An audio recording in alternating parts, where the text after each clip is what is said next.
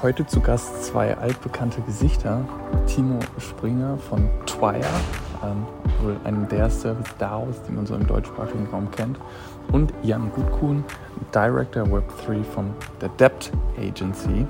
Und wir haben ganz bewusst dieses Setup gewählt, denn wir wollen darüber sprechen, wo liegen eigentlich die Unterschiede zwischen einem Service DAO und einer traditionellen Agentur, die am Ende des Tages beide mehr oder weniger das Gleiche machen. Und vor allem viel, viel wichtiger, wie können diese beiden Organisationsformen miteinander interagieren? Zwei bekannte Gesichter heute. Jan, Timo, was geht? Danke, Luis. ähm, noch im schönen München. Morgen geht es für mich nach Indien. Danke für die Einladung. Yes. Jan, genau. äh, du nicht in, nicht in München, nicht in Indien, ich schätze mal Hamburg. Genau, ich bin in Hamburg, habe gerade schon erzählt, habe gerade einen schönen Spaziergang gemacht. Ähm, bin also, habe einmal mir das, ähm, mir den Wind äh, durch den Kopf wehen lassen äh, für, für die Session hier heute und ähm, ja, freue mich mega. Vielen Dank für die Einladung und ähm, ich glaube, das wird ein sehr spannender Talk heute zwischen uns hier. Ja, tatsächlich, wir haben ja ein bisschen was vor, deswegen auch äh, ihr beide gleich da und zwar wollen wir uns die beiden Modelle der Agentur und eines Service DAOs mal genauer anschauen waren auf der W3 Vision ursprünglich mal mit dem Thema, dass wir äh, glauben, dass der DAO äh, einige Spots, die die traditionelle Agentur nicht abbilden kann, besser abbilden kann. Und die Frage ist, ist das wirklich so? Ähm, und dem wollen wir heute mal sehr gezielt ähm, nachgehen. deswegen vielleicht, Jan, zuerst einmal an dich die Frage, Web 2 basierte Marketingagentur Debt, ihr seid sehr groß global. Wie ist es euch gelungen, diesen Schritt in das Web 3 zu machen? Ist es euch gelungen? Gab es organisatorische Hürden musstet ihr total umdenken, um diese Denkweise Web3 zu verstehen? Wie erging euch diese Transition?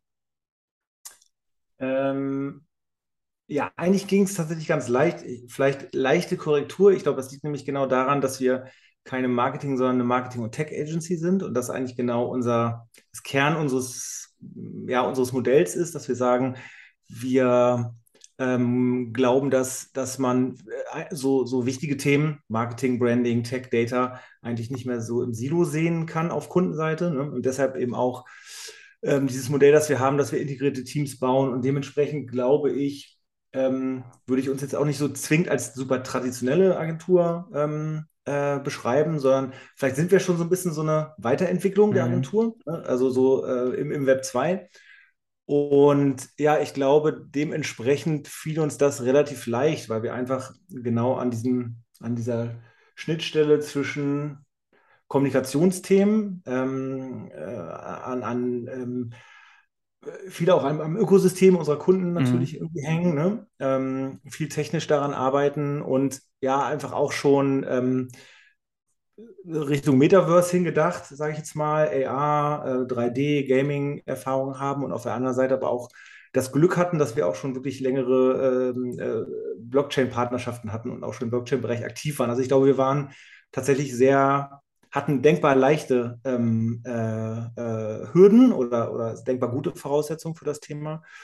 Genau, und dementsprechend äh, ging, das, ging das eigentlich relativ einfach, einfach mhm. dadurch, dass wir eben auch ähm, hm, wir mussten nichts, nichts gründen, nichts machen, nichts umschiften, sondern ja. ich glaube, wenn man so eine ganz natürliche Art hat, sich auszutauschen und auch zusammenzutun, ja, und eins einfach gewohnt ist, äh, interdisziplinär zu arbeiten, dann ähm, konnten wir das, glaube ich, auch ganz gut machen, haben uns im Prinzip zu so einer Practice zusammengeschlossen, dass wir aus allen Märkten die interessiertesten, schlauesten äh, Leute zusammengezogen haben, um an dem Thema zu arbeiten, gemeinsam ja. zu lernen, gemeinsam zu überlegen, was man da so macht. Und ja, also dementsprechend fiel uns das tatsächlich sogar relativ leicht. Natürlich gibt es überall die Hürden, ist ja auch klar. Und fertig gepuzzelt haben wir es natürlich auch noch nicht. Ähm, und ja, also ich, ich würde sagen, es gab Challenges, aber wir waren in einer ganz guten Position, um von da aus loszubauen. Was mich, äh, Jan, also mega Story interessieren würde, auch wenn es vielleicht gar nicht so trennscharf ist, mhm. ähm, Du hast gesagt, ihr habt eine Practice gebildet. Wie kam es denn zu dem ersten Web3 oder, oder Metaverse-Projekt? Also war es irgendwie eine Anfrage, die dann reinkam und ihr habt die Practice gebildet? War es eher, ich sag mal, die, die Leute, die Interesse hatten, haben sich zusammengetan und man hat aktiv bestehende Kunden approached? Das fände ich mega spannend zu erfahren. Ja, ähm, naja, im Prinzip dadurch, dass wir halt gewissermaßen auch dezentral arbeiten auf verschiedenen Märkten, haben wir natürlich auch verschiedene Schwerpunkte. Ne? Und Wir haben zum Beispiel im, in US ein Team sitzen, die eben schon länger ähm, gerade im Bereich äh, Blockchain arbeiten. Und die haben natürlich den Teil mit reingebracht, ne? hatten auch schon Partnerschaften mhm. damit am Start, zum Beispiel mit Algorand. Ähm, für die haben sie schon länger gearbeitet und haben dann zum Beispiel auch ein eigenes Produkt rausgebracht, ähm, den Algomat, ne? also quasi eine NFT-Minting-Software äh, im weitesten Sinne. Äh, sowas hat natürlich total geholfen zu der Zeit, wo, wo ähm, Kunden Interesse an sowas hatten, äh, einfach schon ein Produkt zu haben. Ne? Ähm, wir bauen jetzt nicht immer nur dauerhaft Produkte. Das war natürlich da auch ein, ein geplanter, glaube ich, schlauer Schachzug an der Stelle. Ähm, genau, und äh, ich meine, ansonsten in, in, in, anderen Märkten, jetzt zum Beispiel auf dem deutschen Markt war es so, da sind wir mit dem Meta-Festival rausgegangen 2021 ja. ne? und sind eigentlich mit einem Content-Thema rausgegangen und einem Event. Ne? Und ähm, das war an der Stelle da ganz hilfreich. Also ich, ich glaube, es ist so eine Mischung aus, äh, wir hatten schon viel und auch einige Connections ähm, und sind dann aber auch relativ bold rausgegangen und haben gesagt, hey, äh, wir können vielleicht auch relativ einfach Leute zusammenzuziehen und, und, und äh, Projekte in dem Bereich machen diesen äh, Vorteil, Leute einfach zusammenzuziehen, schon ein Setup zu haben, schon Partner zu haben, das hattet ihr alles nicht, Timo. ihr seid mit zwei auf der grünen Wiese gestartet. Als Service DAO erstmal vielleicht nochmal ganz in aller Kürze, was verbirgt sich hinter dem Begriff und wie waren eure ersten Meter dann, dieses Thema erste Projekte zu akquirieren und diesen Space zu explorieren? Ja, gerne. Vielleicht ganz kurz zum Thema DAO. Ähm, die Abkürzung steht für dezentrale autonome Organisation. Ich glaube, vereinfacht könnt ihr es mal als Online-Communities mit einem gemeinsamen Bankkonto oder eben Crypto-Wallet sehen. Ähm, und so sind wir tatsächlich auch gestartet. Ähm, ich kürze die Story mal ein bisschen, aber ganz konkret war es so, dass Max und ich uns damals zusammengetan haben. Wir wussten, wir wollen gemeinsam was machen. Das war so Ende letzten Jahres, auch so die Peak-FOMO-Zeit ähm, in den Corporates zum Beispiel. Und ähm, wir haben dann tatsächlich auch, ich sag mal, an, an, Jobangeboten zum Beispiel, die auf dem Tisch waren oder an anderen Gründungsangeboten, alles abgelehnt und gesagt, hey, äh, wir versuchen alles in Kunden zu konvertieren. Und ähm, so naiv sind wir im Prinzip gestartet. Ähm, hat dann auch ganz gut funktioniert und dann haben wir schnell gemerkt, nice, aber wir können ganz, ganz minimal coden, ganz, ganz schlecht designen und kommen so nicht wirklich weiter. Und ich meine, ihr kennt den Speed, der damals an den Tag gelegt wurde. Das heißt, es war jetzt auch nicht lang äh, Zeit da, um bloß zu überlegen, wen wir anstellen wollen, ähm, ob wir das Kapital haben, eine Company aufzubauen, sondern ähm, sind dann relativ schnell auf den DAO-Zug aufgesprungen, weil wir kannten es ja eh schon, da wir eine Weile in dem Space schon unterwegs waren und äh, haben eine Community aufgebaut, haben die ersten Leute an Land gezogen, damals die Founding-Member, ähm, um die ersten Projekte stemmen zu können. Und so ging im Prinzip der Nukleus los und ähm, hat sich seitdem quasi erweitert. Aber der Grundgedanke ist nach wie vor derselbe wie damals auch. Vielleicht da immer drauf, drauf eingegangen, auch insbesondere auf die Unterschiede dann zu einer vielleicht etwas traditionelleren Agentur oder einem traditionelleren Setup. Äh, wenn wir über Personen sprechen, wenn wir über Recruiting sprechen und damit verbunden auch Dienstleistungsvielfalt, war das für euch mhm. am Anfang ein ich sag mal so, das, was euch auf die Überholspur gebracht hat? Weil normalerweise würde ich ja sagen, jetzt einer, ich sag mal, zwei jungen Leuten, die auf LinkedIn schreiben, sie haben da was gemacht, aber sonst nicht so viel, in Anführungsstrichen, in einer Organisation dahinter haben, muss ich ja nicht unbedingt vertrauen. Was hat so für dieses erste Vertrauen gesorgt? War es wirklich diese Vielfalt an Menschen und diese Kapazitäten und Skills, die ihr hattet? Ja. Ich glaube, das ist sehr vielschichtig, aber also als Basis brauchst du natürlich erstmal ein geregeltes, seriöses rechtliches Setup, dass wir anständige Angebote schreiben können. Ich sag mal, eine blöd gesagt, eine deutsche GmbH im Hintergrund, mit der auch ein Corporate zusammenarbeiten kann. Das ist, glaube ich, mal das Fundament, um überhaupt seriös Geschäfte machen zu können. Ähm, und dann, klar, dann ist natürlich schon auch der Track Record, ähm, die Bekanntheit im Space. Wir haben dann relativ schnell Projekte akquiriert und konnten das aber halt auch nur tun, weil wir so schnell wachsen konnten, dadurch, dass in dem Community-Setup ähm, zum Beispiel keine Mitarbeiterinnen und Mitarbeiter angestellt werden. Das heißt, wir sind alles Content Creator, Freelancer, Gründerinnen, Gründer, ähm, was uns extreme Flexibilität gibt. Wir können, wir konnten eine extreme Bandbreite an Skills an Bord holen. Also von, ich sage jetzt mal, dem Community Manager, der zehn Stunden am Tag im Discord abhängt, bis zur hochspezialisierten NFT-Urheberrechtsanwältin. Das war so der, der zweite Faktor dann neben der Schnelligkeit, wie wir heiern konnten, dass wir auch sehr breit heiern konnten und ähm, dann kam halt so der Bal Balance-Rollen, man hatte die Cases, man hatte guten Content, die Leute haben sich auf LinkedIn mit Trier identifiziert, haben sie in ihre Headlines gepackt. Ähm, unser Discord war natürlich offen, das heißt, es konnte quasi jeder auch in unsere Kollaborationsumgebung kommen. Ähm, das heißt, wir haben auch potenzielle Kunden schon im Sales-Prozess rein konvertiert. Ähm, da ist dann wirklich ganz, ganz viel zusammengespielt, das am Ende, glaube ich, dann den Ball so richtig ins Rollen gebracht hat. Aber das waren mal so ein paar, ähm, glaube ich, Besonderheiten an dem Setup. Ja. Das finde ich ja total spannend, was du sagst, weil das ist natürlich für, für ein klassisches Unternehmen sicherlich, aber auch eine Agentur mhm. total spannend, nämlich wenn du den äh, äh, Community Manager ansprichst, ne, in Discord, ähm, das ist ja was, das ist ja kein Ausbildungsberuf, ne, das lernst du nicht. Das ist ähm, ja am Ende des Tages ähm, so funktionieren wir natürlich auch, dass, dass wir auch sagen, naja, wer hat denn Interesse an dem Thema, wer hat einen Bock drauf? Und dann mhm. ist es fast auch erstmal ein bisschen egal, was, was die eigentliche Profession ist. Ne? Aber das, glaube ich, ist natürlich dann für euch an der Stelle ein Vorteil, weil ihr einfach sagt, so ein neues Thema, so spitz. Ähm, wer hat jetzt äh, die meiste Zeit darauf aufgewendet, ist der größte Profi nach einem halben Jahr, Jahr oder sowas. Ne? Wer hat die größte Passion dafür? Und auf einmal hast du dann ganz andere Leute, die du zusammenziehst über diese Passion. Ne? Und das kann natürlich eine Agentur vielleicht nicht automatisch machen, wenn sie Pech hat, ja? weil nämlich äh, keine wenige oder, oder, zu wenige Leute mit Passion irgendwie dabei sind ne? und sich nicht für das Thema interessieren. Die andere Facette, wenn ich da kurz reingehen darf, wäre für mich aber auch äh, die Risikofacette. Ich meine, okay, es ist schön und gut zu sagen, ich habe jetzt in kürzester Zeit viele Leute, aber ich kann ja auch in kürzester Zeit weniger Leute haben. Ähm, und vielleicht steckt da eine deutsche GmbH hinter. Aber Jan, vielleicht zuerst mal an dich. Ist, ist das etwas, was du auch dann von Kunden wiedergespielt bekommst, dass ihr sagt, okay, wir wissen einfach, auf wen wir uns verlassen können und wir vertrauen euch, dass ihr dieses Thema angeht, auch wenn ihr vielleicht jetzt nicht ein, ein DAO seid und jetzt vielleicht nicht ganz True Web 3, sondern eher auf, der, auf dem Weg dahin seid?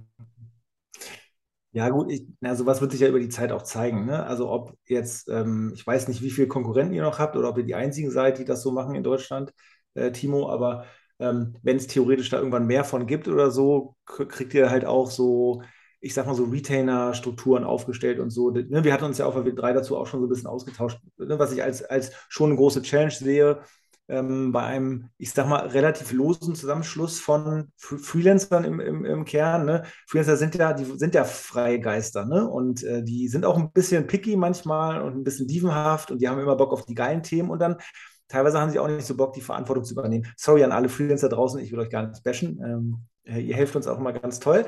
Ähm, nein, aber das ist natürlich am Ende ein bisschen so. Es ist auch ein bisschen eine Typfrage. Ne? Ähm, und äh, dementsprechend, da, da sie, würde ich für, für mich, für uns so, so die größte Challenge drin sehen. Wie kriegst du die Leute halt zusammengehalten an den Punkten, wo es vielleicht auch mal ein bisschen unangenehmer wird, ne? wo das Projekt irgendwie in so eine nächste Phase geht, wo sie nicht mehr ganz so sexy ist. Ähm, oder wo ein Kunde vielleicht auch mal unangenehm ist, die Challenge ganz schön groß ist, der Druck vielleicht auch ganz schön groß ist oder so. Ne? Also tatsächlich ist das, für uns passiert das natürlich schon manchmal, dass, dass man jemanden bucht und der sagt so, ah, sorry, äh, ja, ich bin jetzt doch, doch raus, weil ich doch noch ein anderes Projekt habe, was more sexy ist, ne? Oder so. Ähm, genau, da, das würde mich so ein bisschen interessieren, deine Sicht darauf. Im Jetzt und im, im, im Übermorgen. Ja, lass uns da gerne mal in die Diskussion steigen. Ich versuche es mal so ein bisschen an von, von, von verschiedenen Seiten zu beleuchten. Das erste, was ich gesagt habe, war, glaube ich, Risiko. Ähm, Risiko ist auf einer Seite wunderbar, weil mal ein Beispiel, wir können mega einfache neue Geschäftsbereiche diversifizieren, weil das Thema Gamification kommt gerade bei uns immer mehr hoch, vor allem im Kontext von zum Beispiel Soulbound und Dynamic NFTs. Ich muss mir nicht groß überlegen, ob ich da jetzt Kapital bis, äh, investiere ähm, und, und Leute drauf packe, sondern banal gesagt frage ich erstmal eine Community, ob es Leute gibt, die Gamification-Freaks sind. Wenn ich da niemand finde, gehe ich auf LinkedIn und spätestens da finde ich jemand, der, der Bock hat, Mitglied zu werden und das Thema aufzubauen. Und das hat mich bis dahin vielleicht ein bisschen Zeit gekostet, aber kein Geld. Das heißt, in der Hinsicht ist das Risiko extrem gering, weil ich eine sehr geringe Fixkostenbasis habe.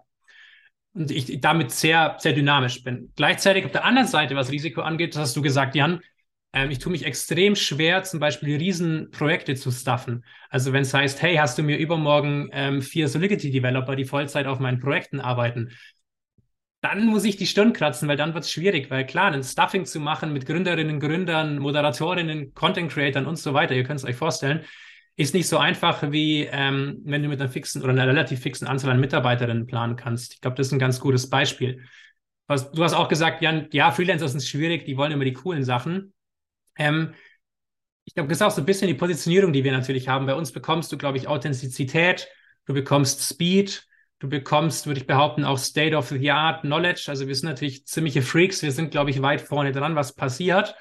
Ähm, wir sind dafür auch vielleicht nicht, nicht super günstig zum Beispiel, weil klar, ein, ein Gründer oder jemand, der neben zu viel macht, der, der hat vielleicht auch sein Price-Tag dann.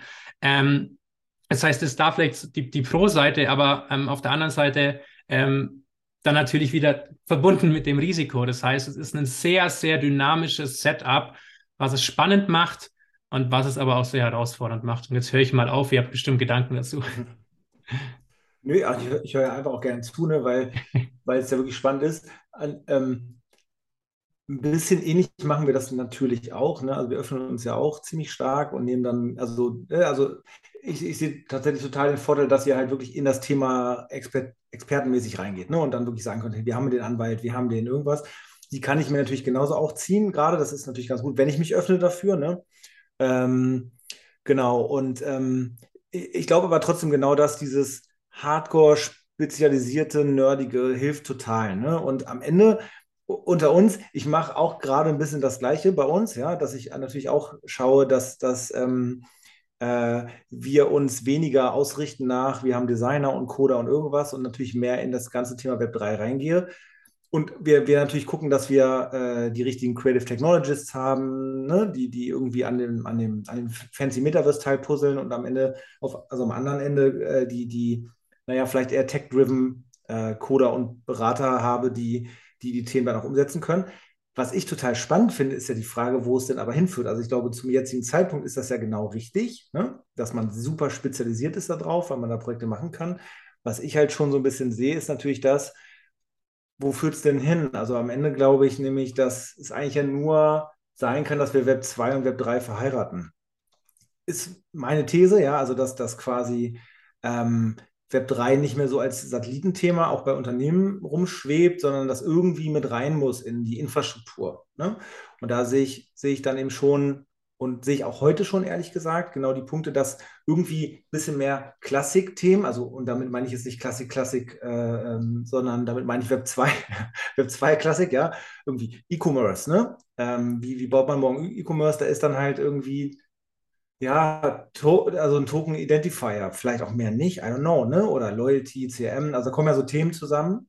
Ähm, das wäre so ein bisschen meine Theorie, dass wenn das, was wir als, als Enthusiasten alle haben wollen, ähm, ne, dass sich Web3 Paradigmen durchsetzen und Technologien durchsetzen, ich glaube, da, dann, die werden dann immer mehr in den Hintergrund rücken und, und die, die an, mit den anderen Themen verschmelzen. Ne? Und dann, dann eigentlich geht es nicht nur darum, Marketing und Tech, sondern auch Web 2 und Web, Web 3 irgendwie zusammenzubringen. Und da müsst ihr auch eine Antwort drauf haben, Timo. Vielleicht, ich habe eine, ich hab eine, eine, Frage an der Stelle Jan, zum Thema ja. Web 2 und Web 3 zusammenbringen. Du hast gesagt, ihr habt da auch schon ja. so ein bisschen lo losgelegt. Mhm. Ähm, ich glaube, ein riesen Asset, vielleicht auch Vorteil, den wir haben, ist, dass wir offen sind, sehr offen nach außen. Das heißt, ich mache jedem das Angebot, unser Discord, unserem Discord beizutreten. Das ist quasi nicht, nicht viel Secret, außer natürlich Projekt-NDAs. Das geht nicht anders. Aber wir sind sehr nahbar und, und glaube ich, sehr transparent. Und ich meine, ich kenne es von früher aus der Beratung, wird bei euch auch nicht anders sein im Slack, im Microsoft Teams oder eben auch im Discord, je nachdem, was ihr nutzt, ähm, dass ihr projektbasiert mit, mit Kunden, Kundinnen zusammenarbeitet und die auch einladet. Ist es für euch in Zukunft spannend und auch denkbar, ähm, da bekomme ich eben aktuell noch sehr viel Gegenwind aus der Web 2-Welt, wirklich zu sagen, wir öffnen uns richtig krass und nicht nur, ich sag mal, auf Channel-Ebene, sondern wirklich als Organisation und, mhm. und spielen das ganz bewusst und, und holen Interessentinnen, Interessenten, potenzielle Kunden, ehemalige Kunden, Partner wie uns zum Beispiel, wen auch immer, ähm, ganz bewusst auch rein und bauen eine Community ganz nah bei uns auf. Wie, wie denkst du darüber? Wie denkt vielleicht auch deine Organisation darüber? Ähm, Fände ich spannend. Mhm. Ähm, ja, sprichst du ein hyperrelevantes Thema an, ne? Ähm, denn ich glaube genau daran, dass es auch nur so, so, so geht, ja, und dass das auch in Zukunft für, also ich kann ja nicht Brands sagen, die ich berate, irgendwie, du musst dich öffnen und du, ne, äh, und selber, selber sagen, nee, nee, ich mache mich aber dicht und bin hier Fort Knox. Also das, das funktioniert natürlich nicht. Wobei es schon zugegebenermaßen unterschiedliche Dinge sind. Aber ja, ich, ich glaube genau das. Also ich glaube, man muss sich öffnen und ich habe eigentlich immer schon gesagt, seitdem Debt in Deutschland ne, besteht und habe ich immer eigentlich für mich das ein bisschen Gefühl gehabt, wir müssen irgendwie zu einer Art Plattform eher werden, als dass wir äh, ne, also, also, wie, kann, wie kann Agentur eigentlich Plattform werden? War eigentlich immer meine These und ich hatte eigentlich nie eine Antwort drauf. Und ich merke eigentlich zunehmend, dass ähm, genau das äh, jetzt eigentlich gerade passiert, ja. Äh, durch, durch das Web3-Thema und nicht immer sind die Technologien die Lösung, manchmal ist es auch die Kreativität, die freigesetzt wird, ja, wenn diese neuen Technologien irgendwie da sind und man damit konfrontiert ist und neue Ansätze vielleicht auch. Ähm, und genau das, was du sagst, sehe ich absolut so. Also dieses Öffnen ähm, in, Richtung des, des, des Marktes, ja. Also ähm, ich glaube, da hatten wir auch schon auf AW3 ein bisschen dazu geredet. Äh, wir haben, ne, äh, machen ja mit Kunden auch wirklich Strategieprojekte, wo wir auch externe Experten mit drin haben, explizit, weil wir auch daran glauben, dass es so ein Open Innovation Approach gerade jetzt zu dieser frühen Phase von dem ganzen Thema total wichtig ist, ne, dass man unterschiedliche Perspektiven drin hat. Ich glaube, das gibt einem Kunden auch viel mehr Trust, als wenn wir nur sagen, wir raten jetzt das zu machen und dann setzen wir das hinterher auch für dich um. Ja, also ich glaube, das ist äh, ein total relevantes Thema. Und das würde ich total gerne auch, wenn sich Kunden darauf einlassen. Also ich, ich, glaube, für uns ist das nur vom Vorteil und für den Kunden auch.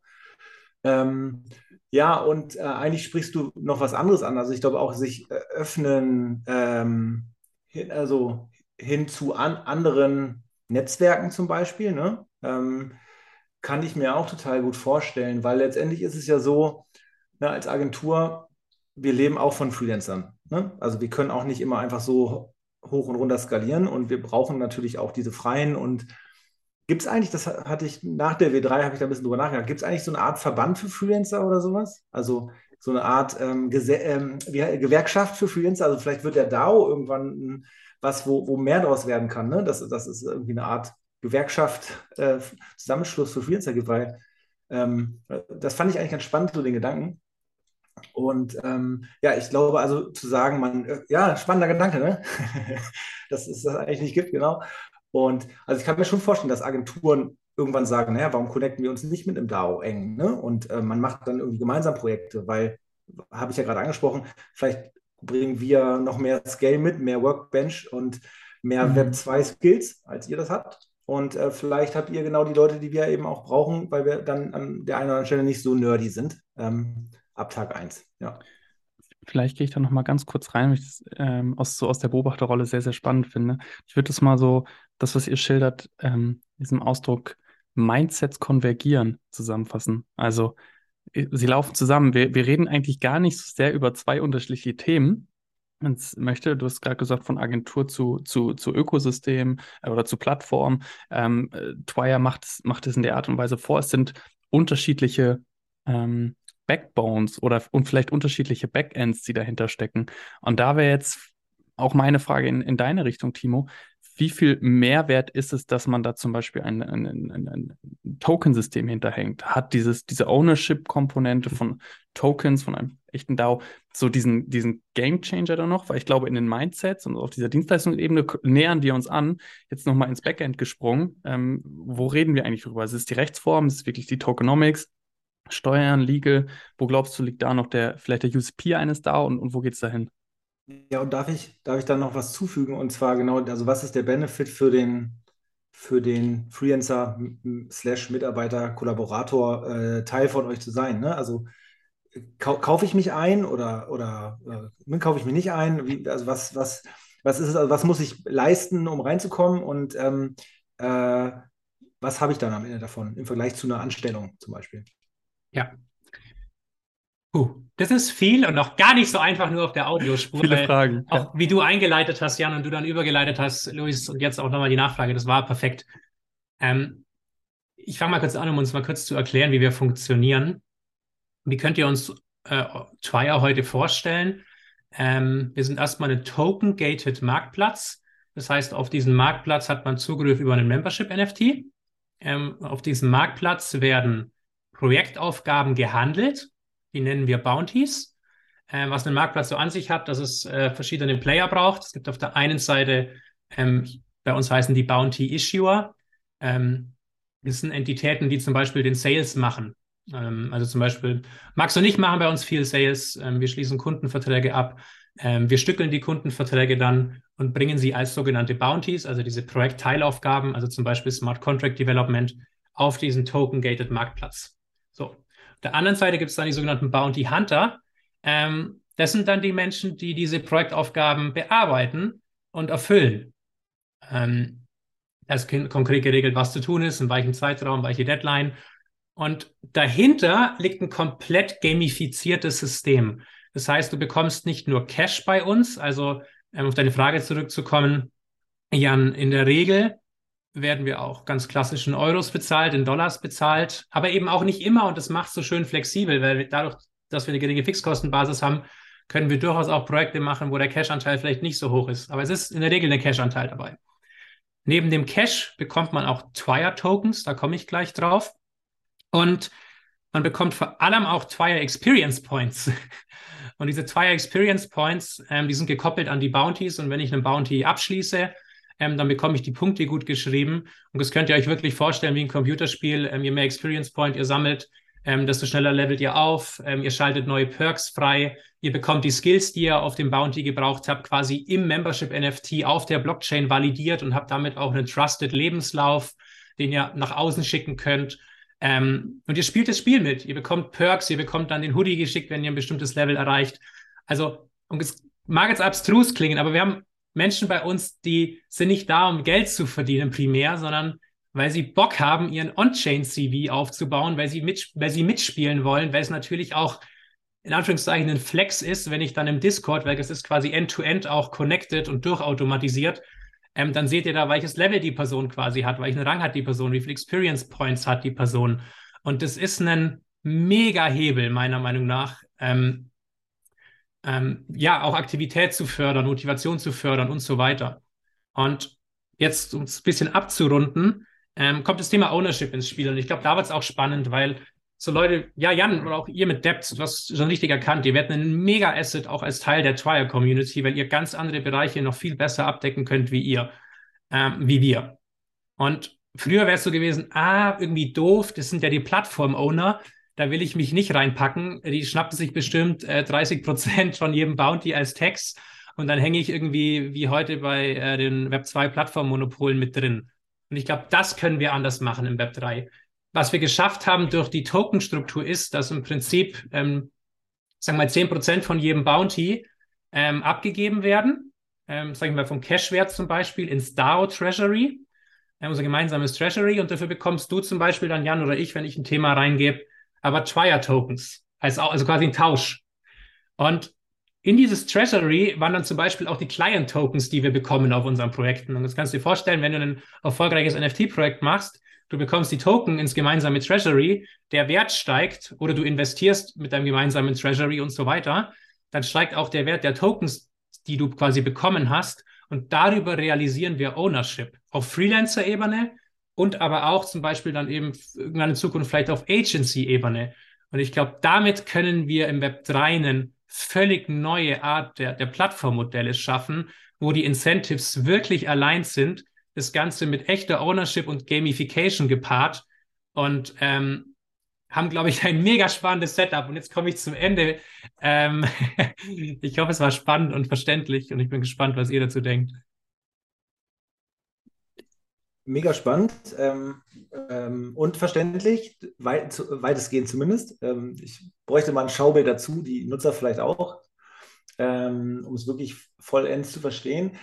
Ähm, ich glaube, Ownership ist halt ein zentrales Thema. Ne? Ähm, tatsächlich, wir, wir als, wir sind ja gegründet 2015 und da äh, hat das Thema noch überhaupt gar keine Rolle gespielt.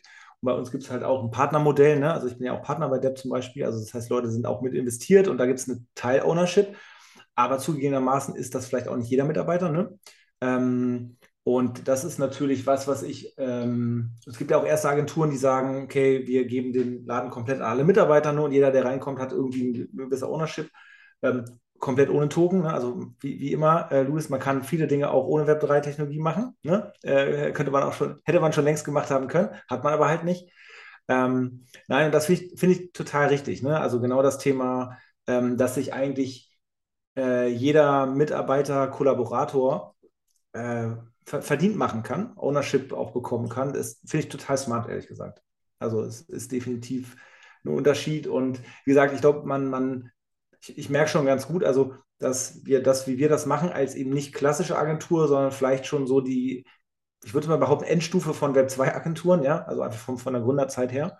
Ähm, liegen da, ich glaube, da liegen wir wirklich gar nicht so weit auseinander in Sachen Öffnung und, und Co. Aber klar, wir sind natürlich nicht tokenbasiert, haben das auch mal diskutiert, ob wir äh, Thema irgendwie intern einführen oder so. Aber klar, das ist dann auch ein Riesenhassel bei 3000 Mitarbeitern ne? und irgendwie mhm. in x Märkten und so. Da, da wird es dann irgendwann auch schon ein bisschen schwieriger. Ne? Ähm, deshalb, ja, Greenfield ist immer gut, merken wir auch bei Kundenprojekten natürlich. Äh, am, am besten geht es immer, wenn du, wenn du bei Null anfängst und dann irgendwie so ein Ökosystem aufbaust. Ne? Wie, Aber spannend, richtig cool. Wie einfach handelbar, beziehungsweise wie einfach machbar ist das, Timo? Also wenn ich jetzt auch, auch höre, okay, wir haben einen Token und Treasury und Community und Discord und End-to-End vernetzt, so dann könnte ich ja annehmen, okay, durch einen Tech-Stack von einem Großkonzern, ähm, um überhaupt sowas aufzusetzen. Ja, wie war das in der Praxis? ähm, ja, ich, ganz schwieriges Thema. Nee, es ist tatsächlich, es ist ein Riesenthema. Ähm, die Ideen und Konzepte sind insane, sage ich mal, aber das dann auch bis ins tiefe Detail exekutiert zu bekommen, wenn man, nennen Sie jetzt mal Workbench, die du ja hast, Jan, mit 3000 Leuten im Hintergrund, ähm, die haben wir nicht. Und ähm, wir sind nicht viele Leute, die, sage ich mal, ähm, 40 oder mehr Stunden die Woche Vollzeit ähm, hier dran arbeiten. Das heißt, ähm, zu exekutieren auf einem exzellenten Niveau und ähm, das ist ja wirklich, wenn du sagst, du hast ein Gamification-System, bei uns geht es konkret aktuell von Typeform in Notion, von Notion ähm, automatisiert mit einem Skript in eine, in eine, in eine Datenbank ähm, und von der Datenbank ähm, quasi auf GitHub in die Metadaten und dann geht die Journey weiter zu OpenSea mit ColaBlend zu Discord und das alles durchzuautomatisieren in Realtime, weil das braucht ein Spiel. Ähm, das ist nicht easy in diesem Setup, weil natürlich das Incentive ja. auch viel größer ist, ähm, auf externe Themen zu arbeiten, wo ähm, es natürlich viel einfacher ist, auch ähm, die Bounties mit, mit echtem Cash zu bezahlen.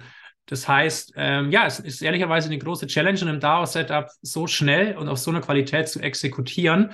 Das heißt, was wir gelernt haben, ist einfach extremer Fokus notwendig, ähm, um die Themen in der Qualität, die wir sie auf die Straße bringen wollen, auf die Straße zu bringen.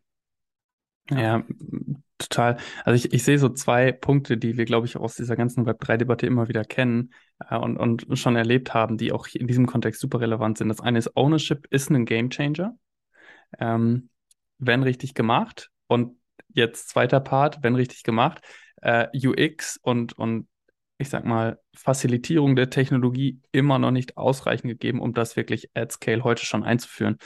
Äh, vielleicht aber jetzt mal auch nochmal die Frage an dich, an wenn du das alles so hörst. Ich habe eben den Gedanken gehabt, wie viel von dem Wert von Twire ist auch Kultur?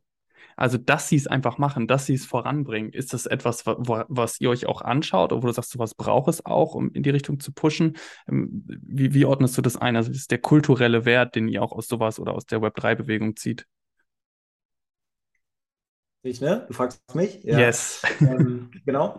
Ähm, also, ich denke, also ich bleibe dabei, das war schon so, als ich angefangen habe zu arbeiten. Ähm, und ist auch, auch, heute noch so, Culture eats alles, ne? Also ähm, da müssen wir, glaube ich, nicht drüber reden. Und ich glaube, dass natürlich, das äh, weiß auch jeder, dass je größer ein Laden wird zum Beispiel, das hat aber jetzt nichts mit Web 2 oder Web 3 zu tun, ne, sondern ähm, hat immer was mit Skalierung zu tun und, und, und immer größer werdenden, komplexer werdenden Strukturen. Also am Ende ähm, ist es schwer, je größer du wirst und je äh, verteilter du bist, äh, eine Kultur am Leben zu halten. Ne?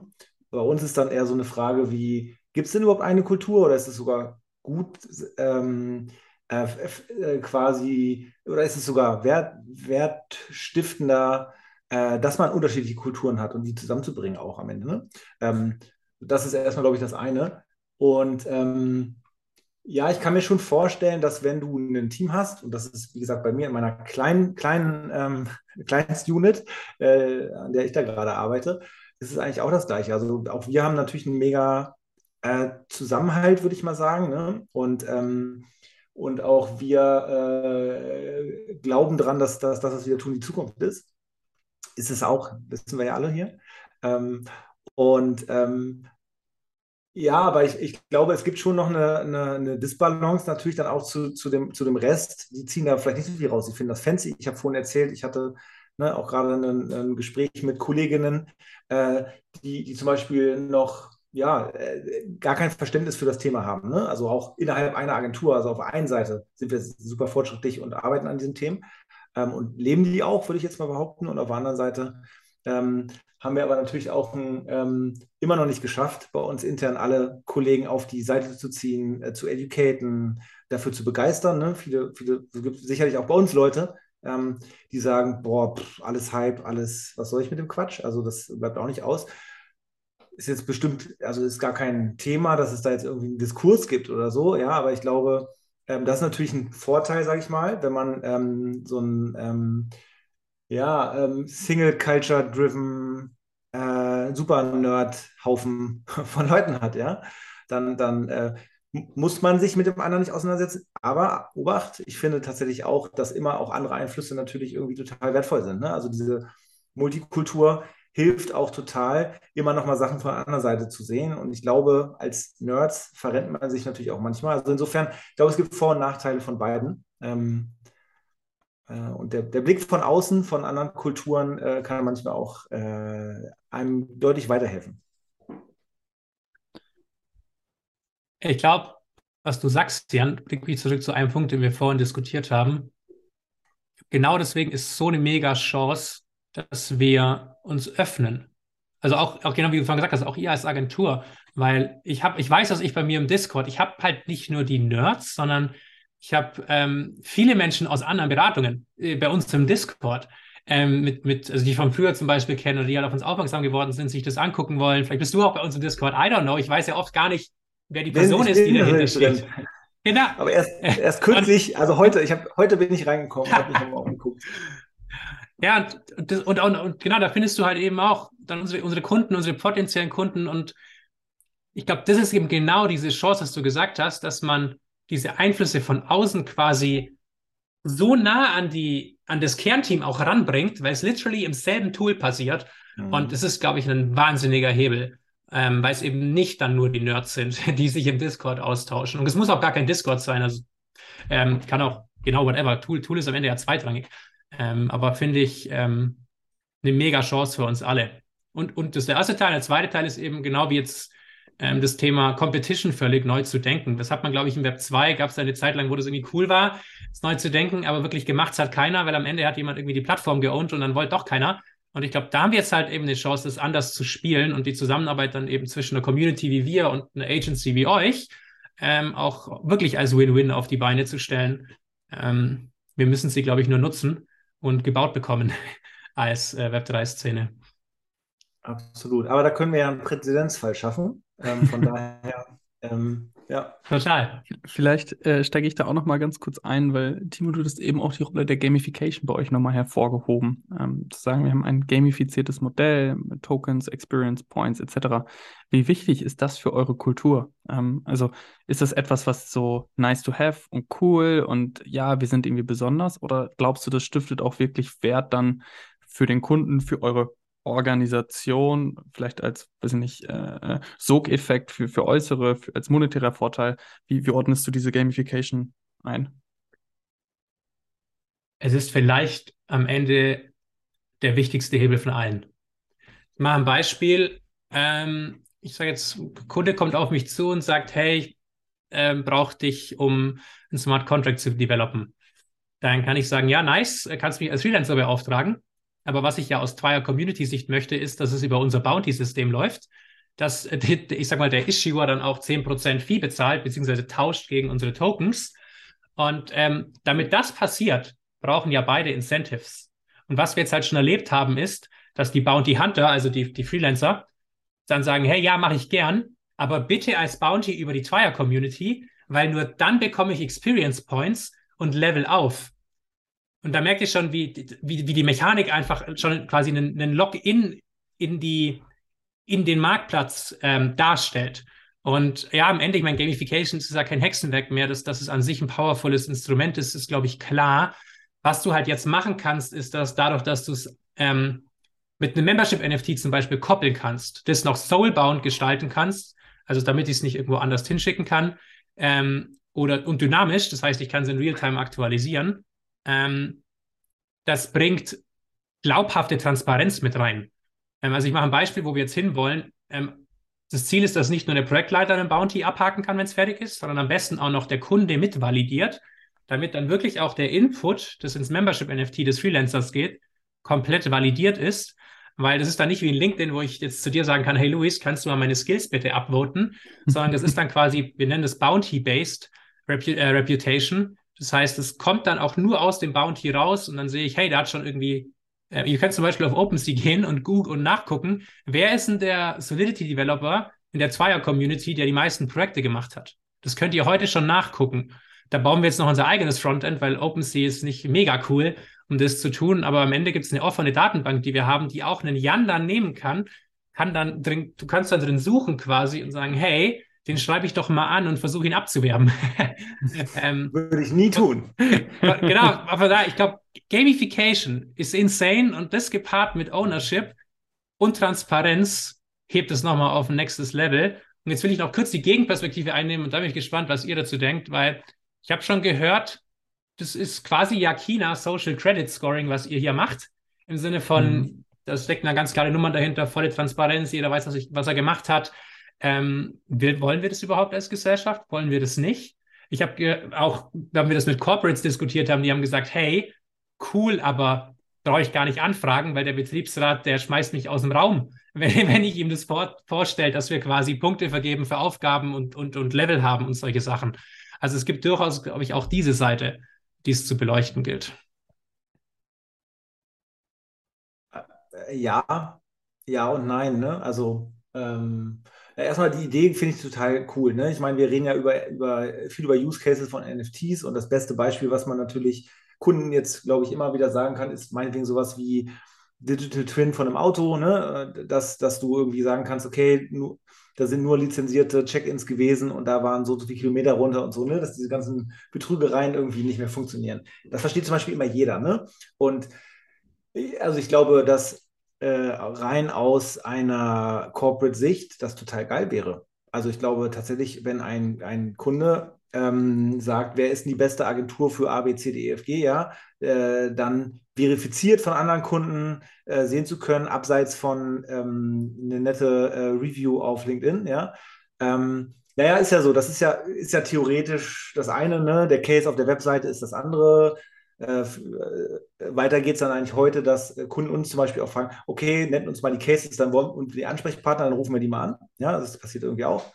Ähm, und ähm, ja, aber ich glaube, das auf einer Blockchain zu verifizieren, ja, ist, ist, ist auf jeden Fall ein abgefahrener Ansatz. Soweit habe ich persönlich noch nie gedacht, ja. Ähm, aber finde ich, find ich schon cool und ich verstehe natürlich auch die andere Seite, ähm, dass, wenn es denn so transparent einsehbar ist für alle, ähm, ist das so der Weg, wo wir als Gesellschaft hinwollen.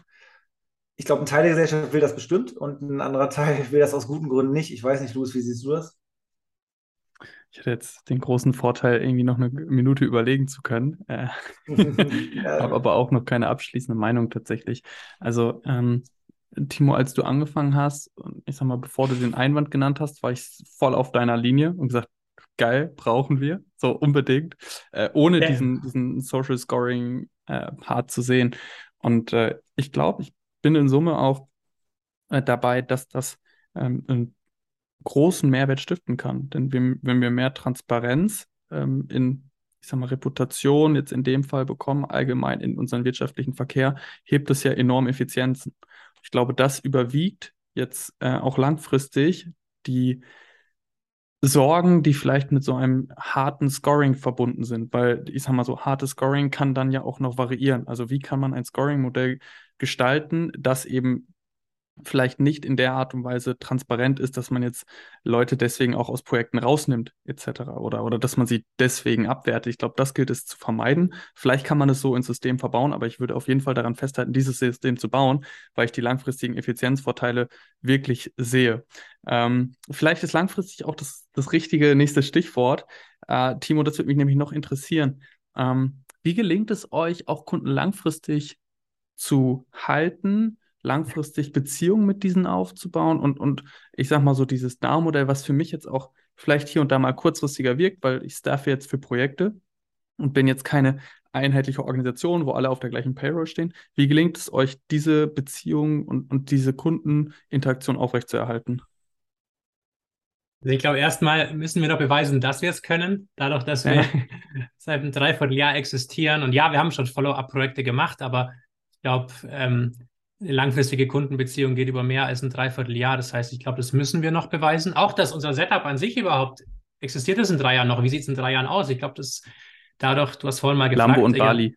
Genau, Lambo und Bali sind wir einer der, der, der, der, der einzigen. Ich, ich, es gibt, glaube ich, nicht arg viele ähm, Community-based Agencies heute, zumindest nicht im Dachraum, wenn man sich anguckt. Das heißt, ich glaube, dieser ganze Ansatz muss sich noch beweisen und am Ende wird sich, ja, wahrscheinlich haben wir ja gesagt, eine, eine Mischung auch ergeben, ist nicht mehr alles schwarz und weiß. Das heißt, ich glaube, ich kann hier keine finale Aussage tätigen. Ähm, was ich aber glaube, was der größte Hebel ist, ist ein bisschen eine banale Antwort, ist am Ende neben obvious Themen wie, wie erstmal muss ich natürlich Qualität abliefern, was für Jan natürlich genauso gilt, ist das Thema Community. Ähm, und es geht tatsächlich ganz früh los bei uns. Also wenn ich eine Anfrage bekommt zu einem potenziellen Projekt, ähm, dann schicken wir in der Regel eine Typeform-Umfrage raus. Die füllst du aus und die geht bei uns quasi ins Notion und dann bekommst du schon mal die ersten Infos, damit wir den Call auch vorbereiten können. Den kannst du dann am Ende quasi buchen von der Typeform. Und nach der Typeform wirst du automatisch in unser Discord weitergeleitet. Das heißt, wir konvertieren schon viele potenzielle Kunden, was es zu dem Stadium ja noch sind oder Interessentinnen, ähm, ab Day One quasi in die Community, während ich früher, als ich noch Berater war, erst mal vier Wochen noch Slides gebaut hätte. ähm, blöd gesagt.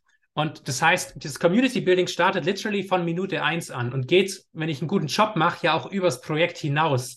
Das heißt, Retention ist natürlich ganz anders und vielleicht auch viel einfacher, weil ich, ich habe die Leute schon da. Und dann haben wir natürlich so Dinge wie Trialent, wie POAPs, ähm, wo wir verifizierte Channel haben im Discord. Wir können die Leute natürlich dann mit coolen Mechaniken ähm, auch ansprechen zu unseren Events. Wir haben sie quasi alle schon eh schon beisammen. Ähm, zum Beispiel haben wir beim, nach dem letzten Trialent oder nach dem ersten auch die ähm, Community Art, die wir gemeinsam erstellt haben, allen als NFT geairdroppt. Und über diese ganzen Ansprechmöglichkeiten, die du dann wieder in dem Discord als quasi gemeinsame Diskussion auch hast zwischen allen, ich glaube, das ist am Ende ein mega Hebel, was Retention angeht. Dass wir es aber hinbekommen, müssen wir natürlich noch beweisen. Glaubst du, Jan, jetzt auch, auch die Frage an dich, ähm, dass ihr euch als Debt äh, einige dieser Facetten auch abschauen werdet, also im positiven Sinne, dass es diese mit aufzunehmen gilt in eure Kultur? Absolut. Also, ähm, wie gesagt, Timo und ich hatten ja schon mal gesprochen. Du hast mir dieses Prinzip auch schon mal ähm, erklärt, des Early Onboardings, sage ich jetzt mal. Ne? Äh, da bauen wir vielleicht unter Umständen gerade schon dran. ja, also das ist so das eine. Ähm, nein, und äh, ja, am Ende ähm, habe ich gerade auch nochmal den Geistesblitz gehabt, ja, weil ich äh, auch nochmal dachte, ich glaube, eben Agenturen müssen eben genau das verstehen, was auch sonst, sonst im, im, im Leben äh, gilt. Ja, also Community ist, ist halt neben Kultur, glaube ich, ne, irgendwie alles und Netzwerk. Früher hat man Netzwerk gesagt, heute sagt man Community. Ja, und ich glaube, ein Netzwerk, das man nicht nur versteht als ähm, ich habe einen Kunden, der bringt mir halt Jobs rein, ja, ähm, und, und ähm, ich nehme die halt an und mache die und dann versuche ich irgendwie natürlich mehr Geschäft mit ihm zu machen, ist ja auch klar.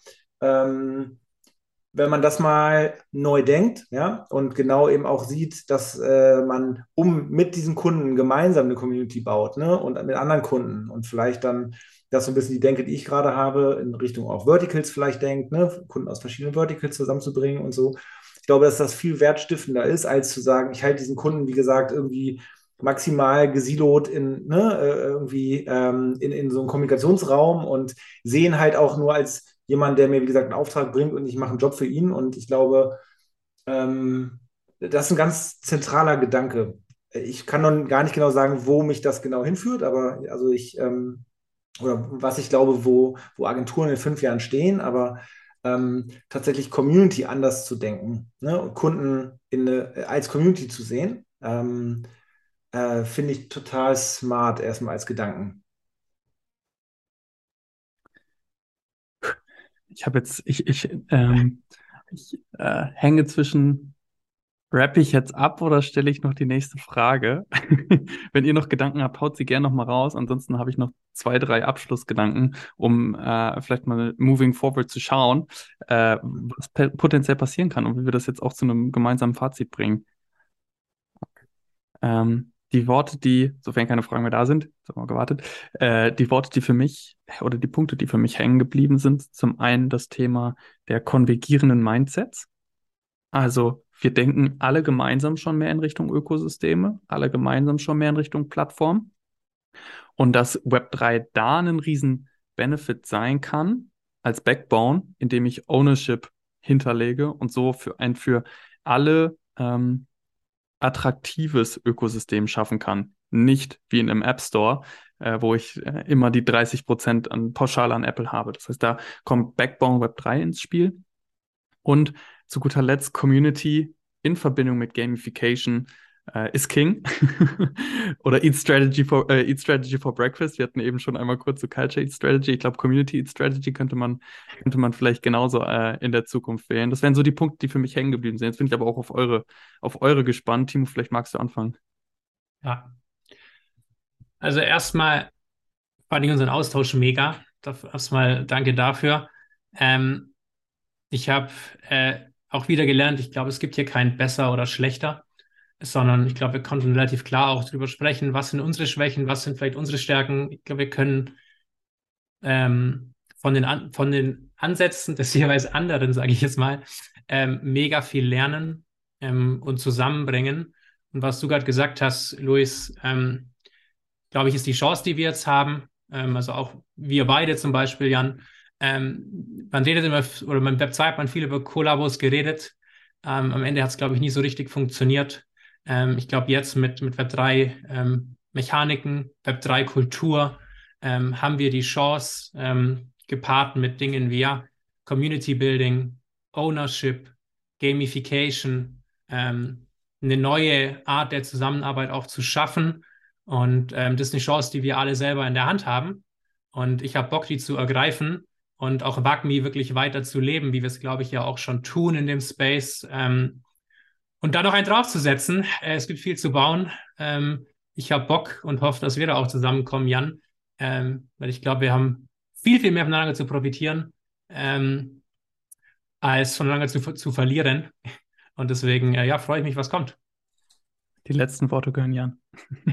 Ja, danke, danke. Ähm, ja, ich kann das nur zurückspielen. Ich fand das eine total ähm, interessante, inspirierende ähm, äh, Session. Ähm, ich habe schon ein bisschen was von dir gelernt, Timo, und äh, dem Ansatz, den ihr da so verfolgt und ähm, äh, nehme heute wieder nochmal viel mehr mit, dass ich jetzt ver verarbeiten will und werde. Ähm, und ich glaube eben genau das, ne? Also äh, sich nicht zu verschließen vor, vor neuen, vor neuen Technologien, ähm, vor neuen Ansätzen ist, ist sowieso äh, äh, total wichtig. Und ähm, ja, ich glaube tatsächlich das Konvergieren von Mindsets und von Modellen, ja, weil nicht alles, was äh, auch, egal ob Web 2 versus Web 3, äh, egal ob Agentur äh, oder DAO, ja, ich glaube, ähm, dass immer dann was Powervolleres entstehen kann. Also deshalb kann ich mir total gut vorstellen, dass wir mal ähm, äh, unabhängig von der Session heute nochmal weiter quatschen. Ähm, Wäre spannend zu sehen, ne, Luis, auch für dich, ähm, wenn wir in einem halben Jahr oder vielleicht schon in ein paar Wochen äh, hier sagen, hey, guck mal, wir haben ja das erste Ding zusammen gemacht. Ähm, Fände ich, ich total spannend. Und ähm, ja, ich, ich bin auch äh, bei dir bei deinem Enthusiasmus, ähm, äh, Timo, nämlich ähm, es gibt viel zu bauen. Ähm, wir sind mittendrin, ist es immer noch super early, ja. und manchmal, das wäre vielleicht ein Mini-Tipp äh, von mir als, als ähm, äh, mittlerweile sehr alter Mann. Ähm, ich, tatsächlich, ähm, manchmal ist man mit seinen Ideen einfach ein bisschen zu früh dran. Ne? Ähm, ich habe da schon ein paar Sachen gesehen, wo man einfach geile Ideen hatte, aber ein bisschen too early war. Ähm, deshalb würde ich dir nur den Tipp geben, weil ihr halt super early seid mit eurem Thema, ähm, bleibt auf jeden Fall dran. Selbst wenn die Beule kommt, äh, die vielleicht ja kommt, you never know, ähm, glaube ich, lohnt sich total dran zu bleiben, weil ich finde, so wie ihr das durchdenkt, ja, also ähm, auch die Vision, die ihr habt, wie es weitergeht, äh, ist total spannend und ähm, ich glaube, es lohnt sich auf jeden Fall, da dran zu bleiben. Ja, also vielen Dank nochmal, ihr beiden. Richtig coole Session. Mega. Danke, Danke euch.